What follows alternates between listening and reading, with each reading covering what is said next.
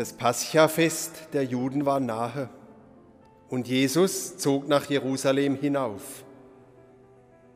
Im Tempel dort fand er die Verkäufer von Rindern, Schafen und Tauben und die Geldwechsler, die dort saßen. Da machte er eine Geißel aus Stricken und trieb sie alle aus dem Tempel hinaus. Dazu die Schafe und die Rinder.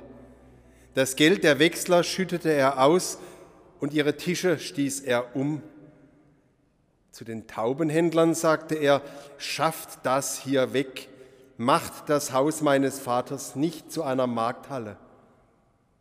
Seine Jünger erinnerten sich an das Wort in der Schrift, der Eifer für dein Haus verzehrt mich. Da stellten ihn die Juden zur Rede, welches Zeichen lässt du uns sehen als Beweis, dass du dies tun darfst? Jesus antwortete ihnen, reißt diesen Tempel nieder, in drei Tagen werde ich ihn wieder aufrichten. Das sagten die Juden. 46 Jahre wurde an diesem Tempel gebaut und du willst ihn in drei Tagen wieder aufrichten.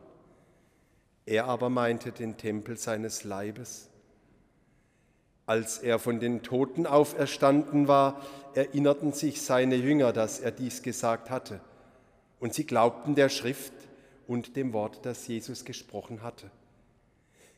Während er zum Paschafest in Jerusalem war, kamen viele zum Glauben an seinen Namen, als sie die Zeichen sahen, die er tat. Jesus aber vertraute sich ihnen nicht an, denn er kannte sie alle und brauchte von keinem ein Zeugnis über den Menschen, denn er wusste, was im Menschen ist.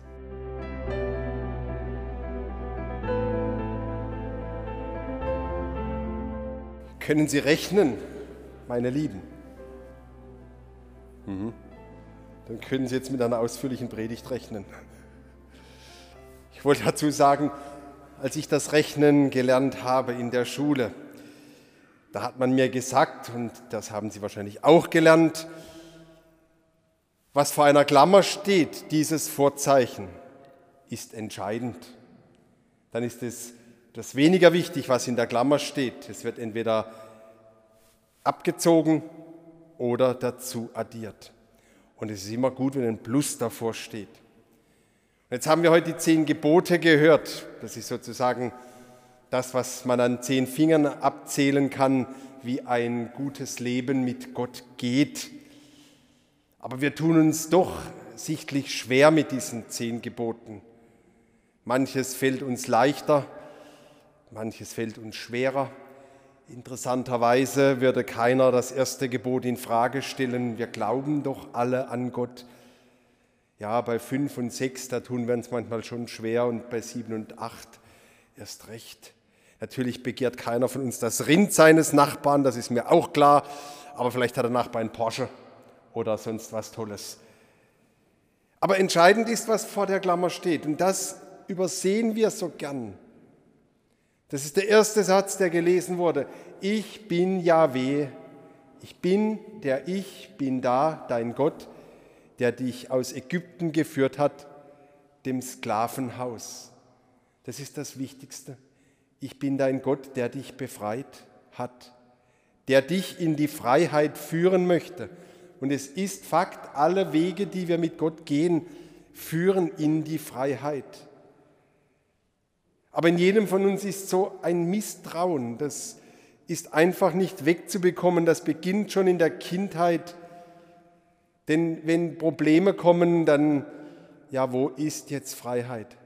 Wenn Leiden kommen, wo ist Freiheit? Wo bist du, Yahweh, mein Lieber? Und nochmal auf die Klammer zurückzukommen, das kennen wir auch, Sie auch. Wenn du etwas Schweres jemand sagen musst oder gar eine Kritik üben musst, dann sag erstmal was Positives. Und wenn dann dein Ehepartner kommt und lobt dich, dein Chef kommt und sagt, wie gut du arbeitest, dein Lehrer kommt und ist stolz auf dich, dann wartest du, jetzt komm endlich zum Aber. Wo ist das Aber? Klammer auf. Und was dann kommt, das ist das Entscheidende. Da kann vorher noch so viel Lob gewesen sein, alles zunichte durch das Aber. Und so ist das auch mit den zehn Geboten. Dass Gott in die Freiheit führt, ist unwichtig. Dass wir uns da anstrengen müssen, das merken wir bis in die Knochen. Freiheit gibt es nur, wenn du etwas leistest, wenn du brav bist, ohne Sünden. Aber ich möchte auf dieses Plus trotzdem zu sprechen kommen. Alle Wege mit Gott führen in die Freiheit. Das sind keine Gebote, das sind Angebote. Und wer mal begriffen hat, dass er mit Gott frei geworden ist, für den heißt es nicht mehr du sollst, sondern du wirst. Ich habe dir die Freiheit gezeigt und du bist doch nicht so bescheuert und machst dich wieder unfrei. Deswegen müsste man eher sagen, nicht du sollst nicht morden, sondern du wirst nicht morden. Und wir wissen, dass die Fehler, die wir machen, die Sünde, die wir tun, uns unfrei machen. So schön es vielleicht am Anfang auch sein mag. Wenn du das Gefühl hast, du musst neidisch sein auf deinen Nachbarn, dann tut es dir gut, wenn du dich da drin suhlst. Aber hinterher merkst du, du wirst nicht glücklicher dadurch und nicht freier. Und wenn du meinst, du musst das haben und nimmst es weg, natürlich klaut keiner bei uns so, sondern wir machen das viel subtiler manchmal. Hinterher merkst du, jetzt musst du dich schützen, damit es ja nicht rauskommst. Und da ist sie, die Unfreiheit. Dieses Misstrauen, dass Gott uns nicht in die Freiheit führt, das sitzt so tief. Und Jesus will uns sagen, vielleicht ist deine Vorstellung von Gott die falsche. Vielleicht ist dein Bild, das du von ihm hast, viel zu klein. Deswegen räumt er damit auf. Tempel, das Zentrum des Glaubens der Juden, der Ort, wo Gott gegenwärtig ist in dieser Welt. Er ist natürlich überall da gegenwärtig, wo Menschen sind, denn wir sind ja der Tempel des lebendigen Gottes. Aber es gibt Orte, da scheint er dichter, näher zu sein. Und jetzt kommt Jesus in den Tempel. Und es ist interessant, dass alle vier Evangelisten diese Geschichte erzählen, die scheint wichtig zu sein. Nur, sie findet sich irgendwie anders. Bei Markus, da findet sie sich, Jesus ärgert sich über den Feigenbaum, der keine Früchte bringt und er verflucht ihn. Und anschließend geht er in den Tempel und räumt auf, will sagen, ihr seid fromm und betet und macht und tut, aber bringt keine Frucht. Und jetzt ist Schluss damit. Bei Matthäus und Lukas steht diese Geschichte woanders, nämlich am Ende des Evangeliums. Damit beginnt die Passion. Jesus sagt sein Ding, was ihm wichtig ist, und das bringt ihm den Tod. Dann kommt das Todesurteil. Da beschlossen die Juden, ihn umzubringen. Und bei Johannes, den wir heute gehört haben, steht es ganz am Anfang. Das erste Zeichen, das Jesus tut, Hochzeit zu Kana. Er sagt, Gott gibt die Fülle und das unverdient. In deiner Not, dass du halt nicht vorgesorgt hast, gibt er dir mehr, als du trinken und brauchen kannst. Aber du musst halt tun, was er sagt. Und danach, nach der Tempelreinigung, kommt das Evangelium, Jesus begegnet Nikodemus. Und er wird ihm sagen, der Mensch muss von neuem geboren werden. Das heißt, Altes musst du hinter dir lassen, Neues muss beginnen. Eine Neugeburt. Du musst dich entscheiden. So. Und jetzt, am Anfang seines Wirkens, sagt er uns etwas Wichtiges. Du kannst Gott nicht kaufen. Und Gott lässt sich auch nicht benutzen. Was ist passiert? Ein Rummel, ein Lärm im Tempel, ein Geschrei, ein Gemache, alles in Gottes Namen und zu Gottes Ehre. Es war verboten, im Tempel römisches oder heidnisches Geld auszugeben. Es war verboten, nicht koschere Tiere zu opfern. Und dann sind halt die Händler in den Tempel hineingegangen, nicht mehr im Vorhof, sondern waren schon drin. Und die Frommen haben kräftig mit abkassiert und sich daran eine goldene Nase verdient. Aber bei diesem Lärm, bei diesem Rummel, da bleibt Gott völlig außen vor, denn da kannst du nicht beten, da kannst du nicht schweigen, da kannst du keine Anbetung halten, da geht es nicht um Gott. Denn Gott zeigt sich in der Stille, im Geheimnis des Schweigens. Und deswegen jagt sie Jesus alle hinaus. Und das ist so brandaktuell, dass wir Gott nicht kaufen können. Hast du nicht auch schon gedacht, er war doch so fromm? Jeden Sonntag ist er in die Kirche gegangen und jetzt hat er noch so leiden müssen vor seinem Tod. Zündest du nicht auch manchmal eine Kerze an, bevor du in Urlaub fährst, in der Hoffnung, dass du heile heimkommst? Meinst du nicht auch manchmal, jetzt war ich so gut und es ist mir so gut geklappt und ich bete so viel, da muss doch Gott mich hören? Und was machen wir nicht alles in der Kirche für einen Rummel manchmal, um Leute zu gewinnen, aber letztlich meinen wir uns selbst. So viele Feste, die wir gefeiert haben, da ging es doch nur um uns. Aber haben wir jemals danach gefragt, ob dadurch ein Mensch näher zu Gott gekommen ist? Es war schön, das ist klar, im Rahmen der Kirche, im Namen Gottes, aber hat es das bewegt, was wir vorgaben zu tun? Und der ganze Klerikalismus und so viele Dinge, die geschehen, geht es da wirklich um Gott? Manchmal denke ich, unser Glaube ist so, wie man es manchmal erleben kann. Wir schicken Gott eine SMS, hab dich lieb, vermisse dich, Bussi, Bussi, ein schöner Sticker dran, aber erwarten, bitte überweise uns 100 Euro oder tu dies und das für mich. Und damit will Jesus Schluss machen. Und das Interessante ist, für ihn ist das erste Gebot das Allerwichtigste, deswegen steht es auch oben an und deswegen ist es eine seiner ersten Taten, nachdem er gezeigt hat, dass Gott eigentlich die Fülle geben möchte. Die Bindung an Gott ist entscheidend und genauso betet er auch. Vater unser im Himmel, dein Reich komme, dein Wille geschehe. Das steht oben, alles andere wird sich dann fügen.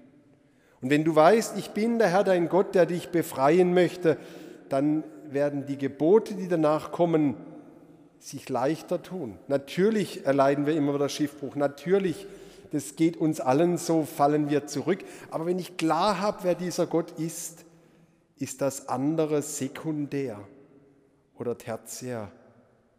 Und das ist der Hammer. Da kommen nämlich die Frommen jetzt und sagen, ja, Moment mal, warum machst du das? Wer hat dir erlaubt, das zu tun? Beweis uns das aus der Schrift, dass du das darfst, dass du der Messias bist. Und was sagt Jesus? Tod und Auferstehung.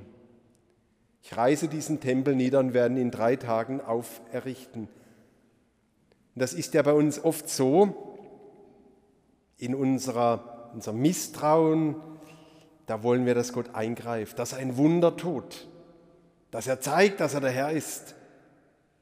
Die Juden fordern das, sagt Paulus, Zeichen. Und die Griechen, die sagen, beweis mir das mit dem Verstand. Die suchen Wissenschaft. Und genau das erwarten wir doch heute auch. Dass Gott ein Wunder tut, dass er eingreift oder dass er zumindest beweisbar ist. Und Jesus sagt was anderes. Das, was ihr wollt, ist Dummheit, das ist Torheit, das geht nicht. Und er entlarvt die Sünde des Gottunglaubens mitten im Zentrum des Glaubens im Tempel. Er sagt, das Leiden dieser Welt, an dieser Welt, an dir, das gehört dazu. Aber wo es jemand in Freiheit annimmt, im Vertrauen auf Gott, wird es was anderes werden da wird er frei. Und das wissen Sie auch. Wenn ich gegen das noch so kleinste Leiden kämpfe wie ein Blöder, werde ich nicht frei. Wenn ich es trage, ist was anderes. Und er sagt aber, am Ende kommt die Auferstehung. Es wird wieder neu und zwar ganz anders neu. Für das Leiden in dieser Welt brauchst du den Glauben und das Vertrauen. Aber für das, was Gott dir danach gibt, die absolute Freiheit, brauchst du die Hoffnung. Und deswegen ist das Zeichen, das Jesus uns gibt, das große Plus, das uns in den meisten Kirchen vor Augen gestellt wird. Das Kreuz. Und wir sagen, wie die Griechen, das ist Dummheit, und wie die Juden, das ist Quatsch. Und doch, Paulus sagt, egal was die Menschen fordern, wir verkündigen Christus als den gekreuzigten und auferstandenen. Das ist das, was vor der Klammer unseres Lebens steht.